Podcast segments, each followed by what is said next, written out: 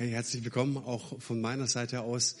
Ähm, wir hatten heute Morgen um 9.30 Uhr schon so einen stark gigantischen Gottesdienst und ich benutze ganz bewusst diese Superlative. Wir waren hier auf unserem Parkplatz, auf dem Voigt-Parkplatz und ich hätte nicht gedacht, dass es so schön wird. Äh, ich werde auch später in der Gruppe und auf unserer Homepage ein paar Bilder teilen. Ich habe mich so gefreut über rege Teilnahme und vor allen Dingen habe ich mich darüber gefreut, dass wir Menschen gesehen haben, die wir schon ganz, ganz lange nicht mehr gesehen haben. Es ist toll, die Rückmeldung war fantastisch und wir werden auf jeden Fall weiter Gas geben ne, da draußen bei schönem Wetter um 9.30 Uhr im Open-Air-Gottesdienst. Genau. Ihr lieben Mamas, hey, heute ist euer Tag. Es war so schön heute, heute Morgen. Wir haben für die Mama was vorbereitet. Wir haben ihr äh, ein Holzherz geschnitzt und äh, haben ihr Pralinen gekauft und Blumen hingestellt. Und die Kinder waren ganz aufgeregt. Und ähm, was wir unserer Mama sagen wollten, ne, aber vor allen Dingen auch, was wir allen Mamas heute Morgen, heute Vormittag hier im Bildschirm sagen möchten, ist, ihr leistet so unglaublich vieles. Gerade in dieser Pandemie. Ich kam in den letzten Tagen und Wochen immer wieder in die Gelegenheit, mit Mamas zu sprechen und zu fragen, wie läuft es denn mit Homeschooling? Wie sieht es denn aus? Und ich sag mal, die Wasserstandsmeldung sieht aus, dass es ganz schön bescheiden aussieht. Mamas können teilweise nicht mehr. Und ich finde, all die Zahlen, die wir gerade hören, die sind wichtig, die müssen wir ernst nehmen, auf jeden Fall. Aber mein Plädoyer ist ganz besonders heute an diesem Tag. Diese Zahlen müssen wir auch hören, dass es Mamas gibt, die ganz schön am Rand sind. Und mein Herzensanliegen ist oder war für diesen Gottesdienst mit dieser Gesinnung reinzustarten und zu sagen, hey ihr Mamas, äh, ich möchte euch ein Wort der Ermutigung bringen. Wir wollen auch nachher noch für euch beten und euch sagen, dass ihr einen unendlich wertvollen Beitrag ganz besonders in dieser Zeit leistet. Ähm, es gab einen Amerikaner, der hat sich das mal ausgerechnet und gedacht, Mensch, also eine Mama, wir haben ein Kind, äh, ich glaube, das war in der Grundschule. Ich will mal ausrechnen, die, die, die, der, der Mindestlohn war so die Grundlage der Berechnung. Wir wollen einfach mal ausrechnen, was die Mama so leistet den lieben langen Tag. Und am Ende des Monats kam er auf eine Summe von umgerechnet auf 5000 Euro ein Kind. Jetzt hast du zwei Kinder, drei Kinder, vielleicht auch vier Kinder. Ähm, rechne es für dich hoch. Und die negative Nachricht ist und die schlechte Nachricht ist, du wirst dieses Geld wahrscheinlich niemals sehen. Leider. Aber du bist es wert. Du bist es wert, fünf, sechs, siebentausend Euro eigentlich zu verdienen, weil es eine absolute Höchstleistung ist. Und vielleicht kennst du eine Mama hier in der Gemeinde, und ich fordere uns oder so mal ein bisschen als Appell an die ganze Gemeinde, wenn du eine Mama kennst, dann schreib ihr doch mal eine WhatsApp-Nachricht der Ermutigung, gerade heute an Muttertag. Ich glaube, es wird ganz besonders sein. Ich möchte mit euch jetzt eine einzigartige Mama anschauen, die liebevoll ist, die aufmerksam ist, die investiert über ihre Maßen hinaus, ähm, die so unglaublich viel gegeben hat und gemerkt hat, das, was sie gibt, das reicht nicht aus. Und ich möchte jetzt in dieser Predigt eine Frau betrachten, ne, die aus Liebe und aus Sorge zu ihrem Kind alles Menschenmögliche unternimmt, damit irgendetwas geschieht. Und du wirst sehen, dass diese Mama in den Mama-Bären-Modus wechselt. Sie steigt da ein und, und du siehst, dass sie alles in die Waagschale wirft. Und diese Entschlossenheit, dieser Mama-Bären-Modus, diese, diese, diese Power, die sie mitbringt, das wird eines der Schlüssel für das Wunder sein, das sie braucht für ihr Kind. Ich möchte mit euch über die syrophönizische Frau sprechen. Sprecht das mal aus. Syrophönizische. Mit so viel Selbstlauten, da kommst du durcheinander. Es ist eine der schönsten Geschichten für mich. Steht im Matthäus-Evangelium Kapitel 15 ab dem Vers 21. Und lehnt euch mal zurück, genießt mal diesen Text. Da heißt es, Jesus machte sich wieder auf den Weg und zog durch das Gebiet oder zog sich zurück in das Gebiet von Tyros und Sidon. Da kam eine kanaänische Frau aus jener Gegend und rief, Herr, du Sohn Davids, hab Erbarmen mit mir. Meine Tochter wird von einem Dämon furchtbar gequält. Aber Jesus gab ihr keine Antwort. Schließlich drängten ihn seine Jünger, erfülle doch die Bitte, sie hört ja nicht auf, hinter uns herzuschreien. Er aber entgegnete, ich bin nur zu den verlorenen Schafen des Hauses Israel gesandt. Da kam die Frau näher, warf sich vor Jesus nieder und bat, Herr, hilf mir. Herr, hilf mir. Aber Jesus wehrte ab. Er sagte, es ist nicht recht, den Kindern das Brot wegzunehmen und es den Hunden vorzuwerfen. Das stimmt, Herr, erwiderte sie.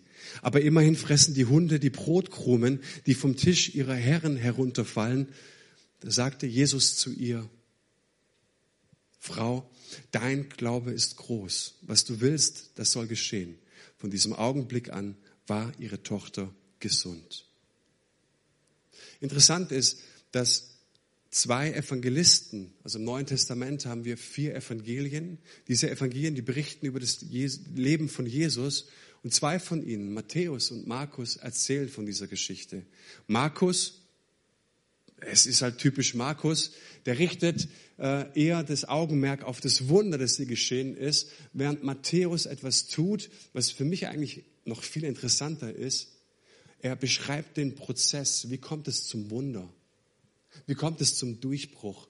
Er beschreibt auf verschiedene Arten und Weisen, was Glaube eigentlich wirklich ist. Und das ist typisch Matthäus. Was ist Glaube? Lasst uns das mal betrachten. Da heißt es, Vers 21, Kapitel 15, Jesus machte sich wieder auf den Weg und zog sich in das Gebiet von Tirus und Sidon zurück. Und wenn du dieses griechische Wort anschaust, dieses Zurückziehen, dieser Rückzug, es war nicht deswegen, weil er einfach an einen stillen Ort gehen wollte, sondern es war deswegen, weil es in Galiläa gefährlich für ihn wurde. Er hat sich lieber zurückgezogen, weil er jetzt noch nicht gefangen genommen werden wollte. Also lieber den Schritt zurück und interessant ist doch auch wohin. Ich meine, wenn der Messias die Weltbühne betritt und sich lieber zurückzieht, dann geht er nicht nach Jerusalem ins Allerheiligste, sondern er geht in heidnisches Gebiet. Ich meine, come on, denkt mal darüber nach. Und jetzt geht er dahin, weil er glaubte, dass er bei Leuten aus Kanaan sicherer ist. Leute, die fremde Götter anbeten. Und wir kennen, das ist eine Geschichte aus dem Alten Testament. Kanaan, die hatten verschiedene Kulte, die Baalskulte. Wir müssen an Elia denken, der mit der Isabel da richtig gestritten hatte, mega Battle und Fight hatte. Äh, wir denken aber auch, wenn Jesus in Sidon und ähm, Tyrus ist, dass er dort auf den Spuren des Elia wandelt. Elia war es, der lange, lange Zeit vorher ähm, zu einer Witwe ging und dort ihren Sohn heilte und wiederherstellte. Also wenn der Jude diese Geschichte liest, dann ist er auf jeden Fall ähm, getriggert und ist auf jeden Fall mehr sensibilisiert und weiß, wow, Jesus könnte hier auch auf den Spuren von Elia wandeln. Und jetzt ist er in diesem heidnischen Land und da heißt es, da kam eine kanaäische Frau aus jener Gegend und sie rief, Herr, du Sohn Davids, hab Erbarmen mit mir. Meine Tochter wird von einem Dämon furchtbar gequält. Aber Jesus gab ihr keine Antwort. Das musst du hören. Diese kanaische Frau, die betritt für einen Moment die Weltbühne. Wir erfahren ihren Namen überhaupt nicht. Wir wissen nicht, wie die Frau hieß. Für fünf Minuten ne, highlightet die Bibel diese Frau ihren Glauben ne, und dann tritt sie ab mit dem Wunder und wir hören nie wieder von ihr. Sie tritt sozusagen in die Weiten der Geschichte zurück. Nie wieder. Und ich fand es interessant, was Gott und was die Bibel highlightet. Es waren nicht die Theologen aus Jerusalem. Es waren nicht die besonderen großen Männer, glaubensvoll, prächtig gekleidet, das Leben voll im Griff. Nein. Es war die Frau, die einfach nicht mehr wusste, wo sie hin sollte, die alles probiert hatte. Und diese Frau kommt zu Jesus und wirft alles in die Waagschale. Und die Bibel sagt uns an dieser Stelle, hey, wisst ihr, was ich highlighte? Wisst ihr, was Gott highlightet? Nicht dein Megaprofil, was du glaubst, auch immer darzustellen, sondern ich highlighte Glaube, ich highlighte Mut, ich highlighte Entschlossenheit und Vertrauen. Und interessant ist doch, wie sie Jesus anspricht. Sohn Davids, mein Messias, mein Retter. Äh, Moment, Moment. Jesus ist durch Jerusalem gegangen, durch Judäa gezogen, wo er überall hinkam. Die wenigsten haben ihn mit diesem Titel angesprochen. Und jetzt kommt diese Frau und sie weiß nicht nur, sie hat nicht nur viel von Jesus gehört. Sie wusste nicht nur theoretisch, ah, das ist der Messias, das ist der Sohn Davids, das ist der Retter oder er könnte es sein. Und mal ganz ehrlich, Freunde, wie viele Menschen sitzt unsere Kirche? Ich ärgere einfach ein bisschen. Die haben rein theoretisch gehört, dass es den Messias gibt. Aber die gehen Sonntag für Sonntag in die Kirche und gehen problembeladen in die Kirche und problembeladen wieder raus. Aber weißt du, dass er der Messias ist?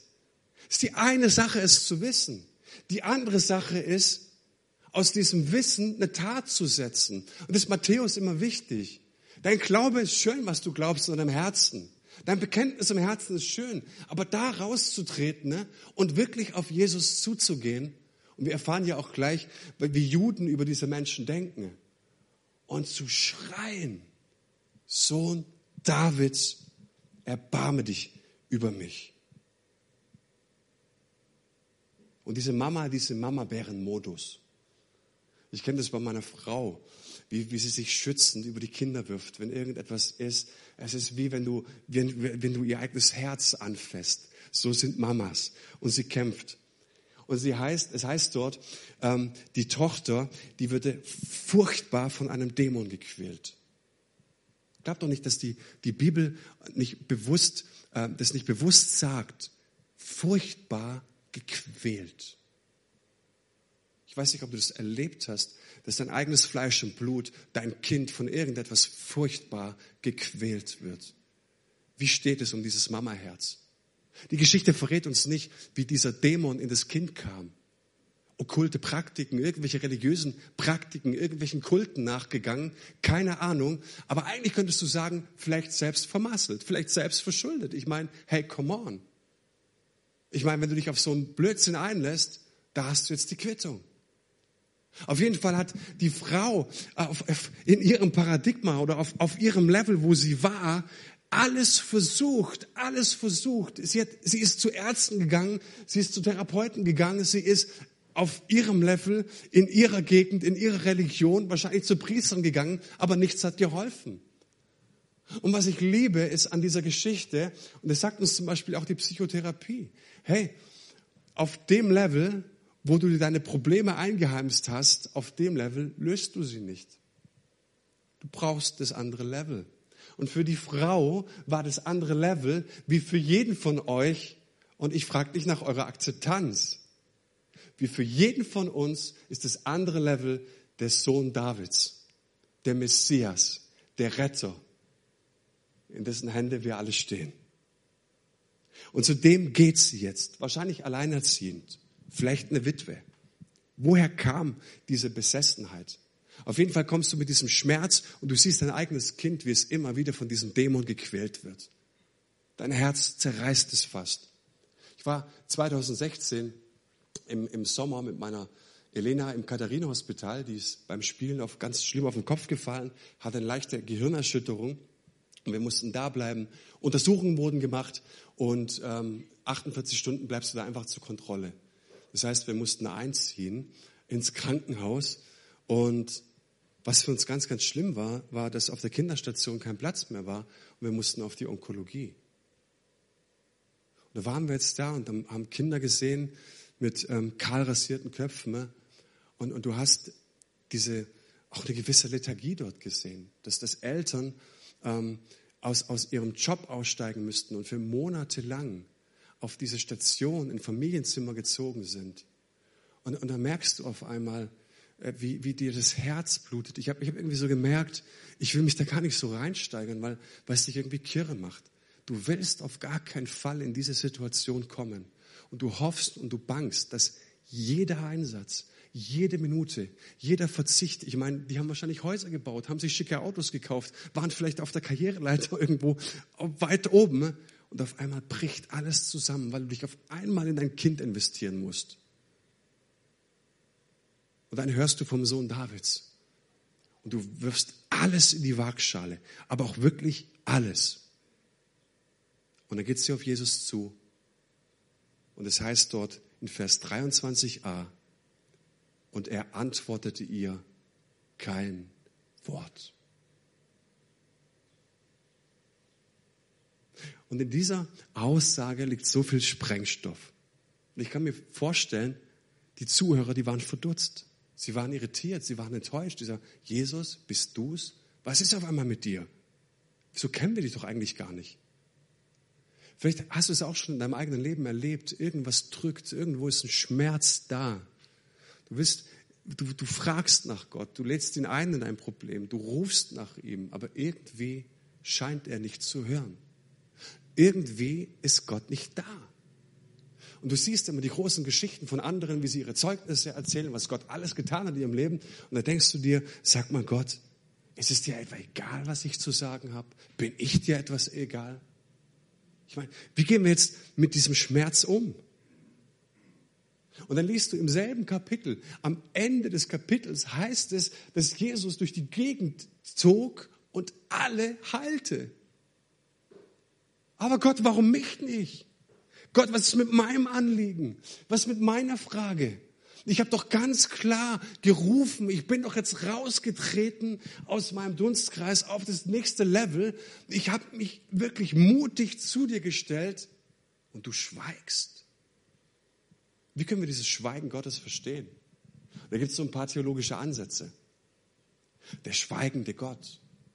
Wir sagen ja, Gott schweigt. Gott ist nicht immer verfügbar. Glaubst du, dass Gott ein Cola-Automat ist, dass wenn du einen Knopf drückst, dass da auf einmal die Cola rauskommt? So ein bisschen nach der Happy Meal Methode.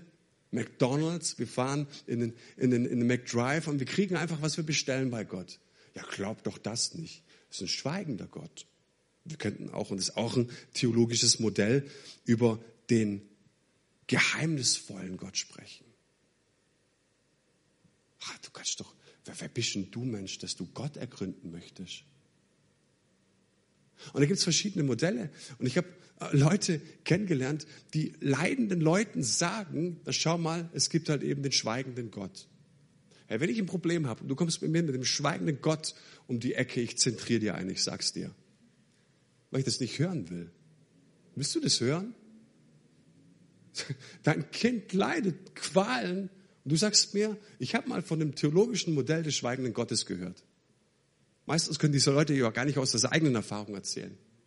Aber was machen wir jetzt damit? Jetzt kommt mein theologisches Modell. Das gefällt mir am allerbesten. Oder mein Erklärungsversuch. Ich glaube, dass das Schweigen Gottes ein Echo für unsere Seele ist. Das Schweigen Gottes kann ein Echo für unsere Gebete sein. Ich meine mal ganz nur, du kommst zu jemandem, ne, der eine Autorität hat, du sprichst ihn an und du glaubst, alle Formalien sind eingehalten. Sohn Davids, erbarme dich. Mega fromm. Ich meine, mehr braucht's nicht, kein langes Gebet, blabbert nicht wie die Heiden. Alles korrekt. Aber dann hören wir dieses Schweigen. Und was machst du dann?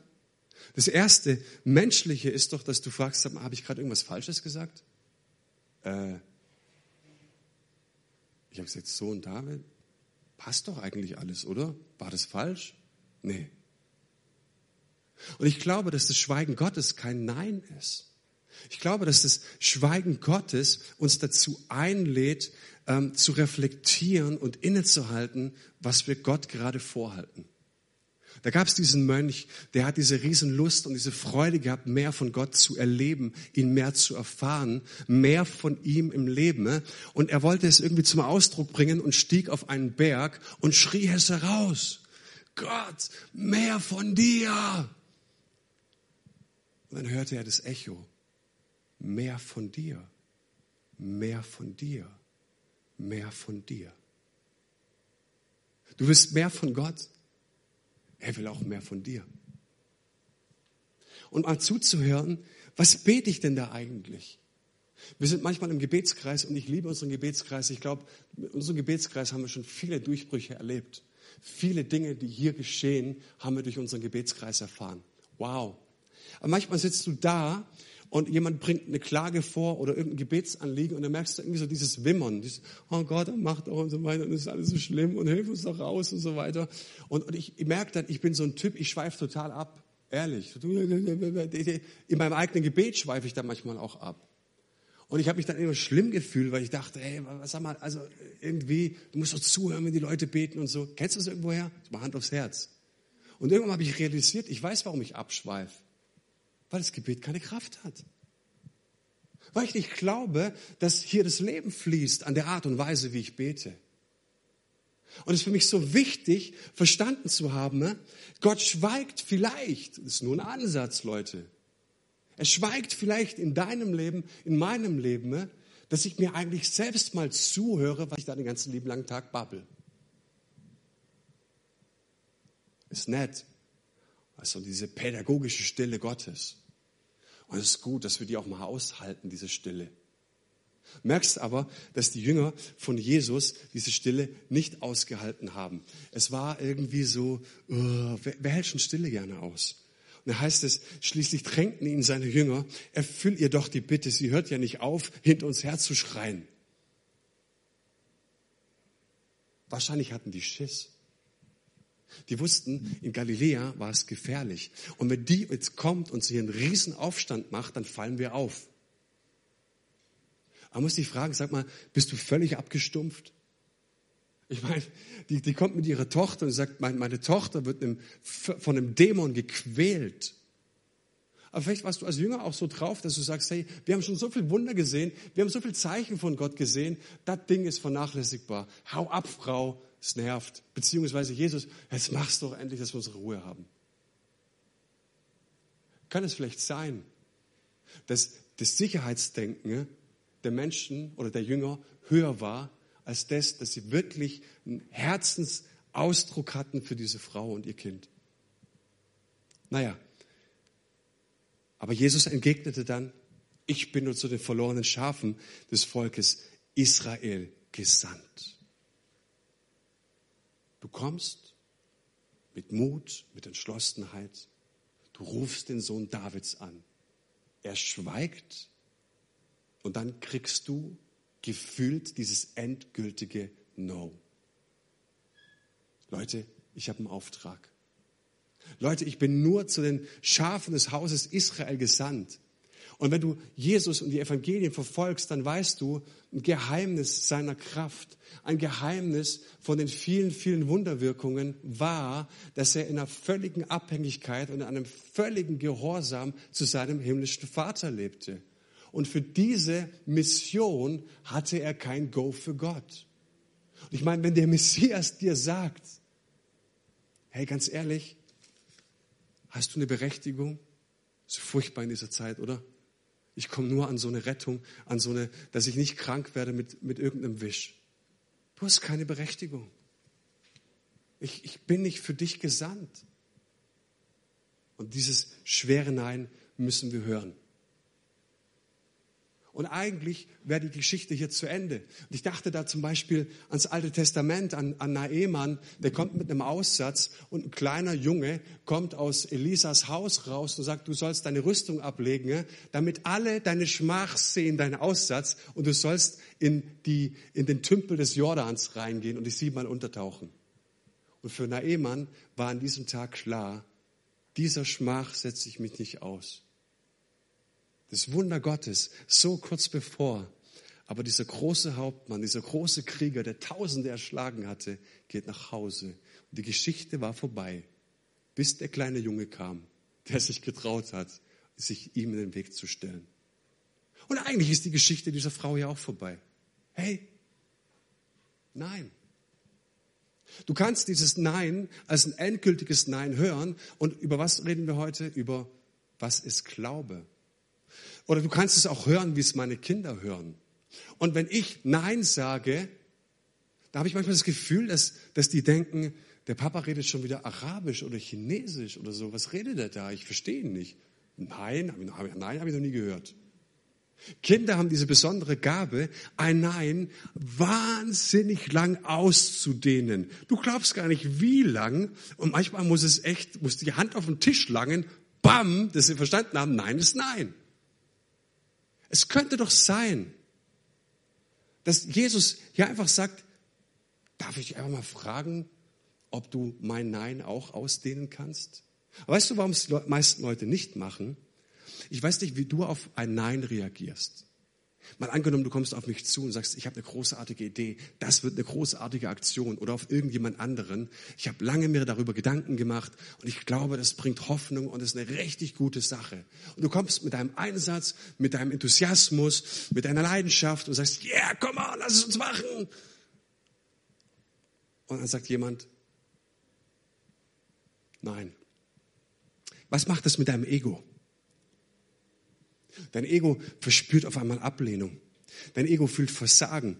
Dein Ego vermutet wahrscheinlich Missachtung. Dein Ego und du spürst auf einmal, oh, diese Arroganz in dir steht dir mega im Weg. Seid ihr bei mir? Und dann sind wir wie bei Ehemann. Das können wir nicht akzeptieren. Wenn das der Weg Gottes ist, dann ist es vorbei. Und entweder dein Ego steht dir an dieser Stelle im Weg oder du verstehst, dass dich äh, Jesus hier zu einer sportlichen Challenge einlädt. Versuch doch mal mein Nein zu dehnen. Glaube hängt sich trotz des Neins an Jesus. Nein akzeptiert die Frau an dieser Stelle nicht. Und Jesus nennt das Glauben. Was du unverschämt nennen würdest, nennt Jesus Glauben. Da kam die Frau näher. Sie wollte das nicht akzeptieren. Sie warf sich vor Jesus nieder und bat, Herr, hilf mir. Jesus wehrte ab. Es ist nicht recht, den Kindern das Brot wegzunehmen und es den Hunden vorzuwerfen. Erst antwortet er nicht. Und du sagst, okay, ich habe gelernt, es ist ein Echo für meine Seele, ich muss entschlossen sein, ich bete. Ich komme wirklich, ich dringe da durch dann hörst du das zweite Nein. Dann sagst du, okay, ich nehme es sportlich. Jesus, ich will wirklich alles ausreizen. Und jetzt hörst du das dritte Nein in Form einer Beleidigung. In den Augen der Juden waren die Heiden Hunde. Und jetzt hörst du dieses krasse Nein. Du hörst, sag mal, für dich habe ich eigentlich nichts übrig. Frau, weißt du, wer eigentlich bist? Du hast kein Recht, dass ich dich heile ich bin nicht für euch gekommen. Du hast dir kein Anrecht, du hast keine Berechtigung, dass Gott an dir ein Wunder tut. Und auch hier könnte es wieder eigentlich der Ausstieg sein. Und wir könnten sagen, okay, es ist vorbei. Ich habe alles probiert, ich habe alles versucht. Das dritte Nein ist zu viel. Aber vergesst nicht, diese Frau ist im Mama-Bären-Modus. Und weißt du, was ich cool finde? Dass diese Geschichte nicht sagt, wie toll die Mama kochen kann, wie toll sie Windel wechselt, sondern wie stark eine Mama vor Gott für ihr Kind ringt. Das ist einzigartig. Und ich wünsche dir als Mama in dieser Zeit, dass du anfängst, für dein Kind vor Gott zu kommen und zu ringen und zu beten und zu glauben und zu hoffen, dass diese Pandemie nicht das auslöst, was viele immer als Befürchtung aussprechen. Also Jesus sagt hier, hey, eigentlich habe ich für dich nichts übrig. Weißt du, wer du bist? Du bist aus Kanaan. Du betest fremde Götter ein. Du hast dich auf Dämonen eingelassen oder auf sonst irgendwas. Ich meine, das Ding kommt ja nicht irgendwo her. Und dann fasziniert es. Und ich hoffe, dass das ganz, ganz tief in dein Herz fällt, was sie jetzt sagt. Das stimmt, Herr. Und das sind einer so dieser Sätze, wo wir jetzt eigentlich, äh, wo deine Bibel eigentlich jetzt aufhören sollte und auf der nächsten Seite geht es weiter. Der Rest müsste hier eigentlich weiß bleiben. Ja, das stimmt, Herr. Ja, ich gebe dir vollkommen recht. Ich stelle mich unter dein Urteil, Jesus. Ich stelle mich über, unter das, was du über mein Leben denkst und was du sagst. Du hast vollkommen recht. Ja, ich bin eine Jüdin. Und wenn du willst, kannst du mich auch Hündin nennen. Äh, ich bin eine Heidin, Entschuldigung. Ich weiß es, dass vieles schief lief in meinem Leben. Du kannst mich nennen, wie auch immer du willst. Aber ich bin nicht hierher gekommen, dass du mir sagst, wie besonders ich bin, sondern ich bin hierher gekommen, um deine Barmherzigkeit und deine Gnade zu erfahren. Und wenn ich in diesem Moment deine Gnade und deine Barmherzigkeit erfahre, ist es völlig ausreichend. Was ich brauche, ist nur in dir. Und es ist völlig egal, wer ich bin. Es ist völlig egal, was ich mitbringe. Ja, ich habe alles versemmelt. Ja, ich habe alles verbockt in meinem Leben. Aber was ich brauche für mein Kind, was ich brauche für den Frieden, ist allein in deiner Person. Und ich weiß, es ist nicht bei mir zu finden.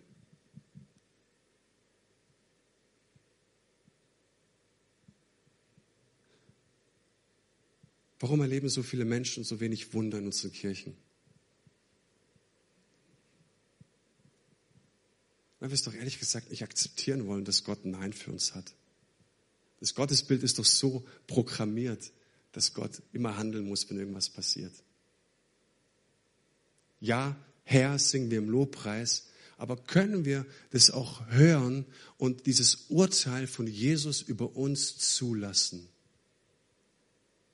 In den meisten Momenten ist es doch so, wenn du in die Stille gehst, dann kommt auf einmal dieses Gefühl auf, was Gott über dich denken könnte. Und wir rennen eigentlich weg.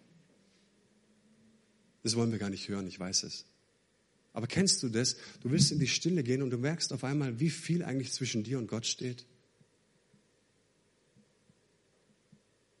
Aber was diese Frau verstanden hatte, ist, sie möchte das Urteil Jesu über ihr Leben hören und zulassen.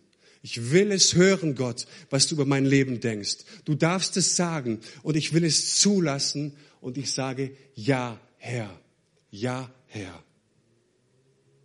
Aber immerhin fressen die Hunde die Brotkrumen, die vom Tisch ihrer Herren herunterfallen. Und der Glaube dieser Frau ist der Schlüssel für dieses Wunder. Und es besteht darin, dass sie nicht in Selbstrechtfertigung kommt vor Jesus. Es besteht nicht darin, dass sie anfängt mit Ausreden und Ausflüchten und rumdiskutiert und mein Leben und alles ist so furchtbar gewesen, sondern sie sagte, Jesus, ich bin nicht gekommen, um zu hören von dir, wie besonders ich bin ich bin gekommen wegen dir, weil ich weiß, in deiner Person ist das zu finden, was ich brauche für dieses Wunder. Jesus, ja, das ist das, das ist genau das, was ich bin. Aber das ist auch genau das, wer du bist. Du bist mein Messias. Lass anfangen. Frieden und Rettung kommt nicht daher, wer ich bin. Und da sagte Jesus zu ihr, Frau, dein Glaube ist groß. Und da merkst du auch auf jeden Fall, was für Jesus zählt, was Gott an dieser Bibelgeschichte highlightet, was Gott groß macht, was Gott den Männern, aber ganz besonders den Mamas und den Frauen heute ans Herz legen möchte. Glaube hat nichts mit deiner Zugehörigkeit zu tun. Glaube hat nichts mit deinem Status zu tun. Glaube hat nichts damit zu tun, ob du ein Saubermann bist oder nicht. Glaube hat etwas damit zu tun, dass ich durchbreche, dass ich meinen Stolz, mein Ego niederlegen kann und dass ich meinem Herrn vertraue, was er über mein Leben denkt. Und dazu lade ich dich ein.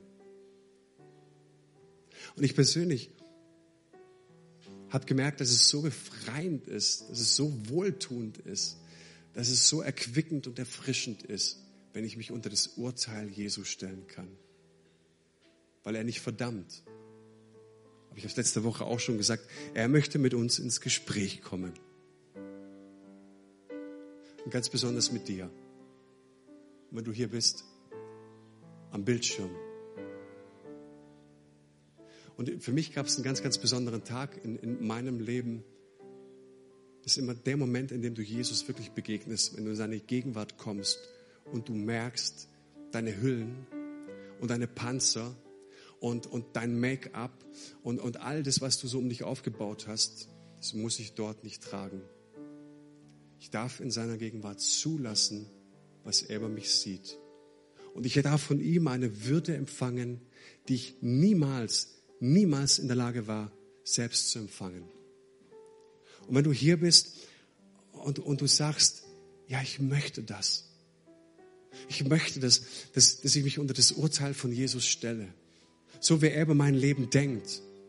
Das möchte ich zulassen. Und ich möchte jetzt ganz bewusst meinen Herrn entweder ganz neu in mein Leben einladen oder zum wiederholten Male Ja zu ihm sagen. Ja, Jesus, das, was du denkst, das ist das Richtige. Nicht, was ich mir die ganze Zeit vormache. Nicht das, was ich mir die ganze Zeit vorgaukel, ist das Richtige, sondern was du denkst. Und darin liegt Befreiung. Und ich lade dich ein, dass du mit mir ein Gebet betest, ein Herzensgebet, was ein erster Schritt sein könnte für neues Leben in Jesus Christus. So viele Menschen, die ich kenne, haben dieses Gebet gebetet. Und du darfst es jetzt zu deinem eigenen Gebet machen darfst auch gerne nur zuhören und darüber nachdenken und mit uns ins Gespräch kommen. Aber dieses Gebet lautet folgendermaßen. Jesus Christus, bitte vergib du mir alle meine Ungerechtigkeiten und Sünden, die ich während meines Lebens getan habe. Bitte befreie du mich von meiner Schuld. Ich danke dir, Herr Jesus, dass du mich liebst und mich nun persönlich durchs Leben begleiten möchtest. Herr Jesus, hilf mir, in eine enge Beziehung zu dir gelangen.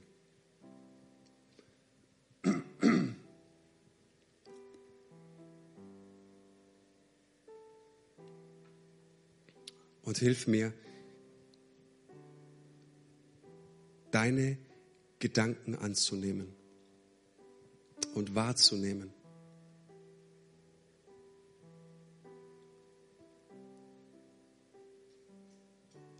Gott, und ich bete, dass du in, in diesem Moment an Herzen wirkst und, und arbeitest.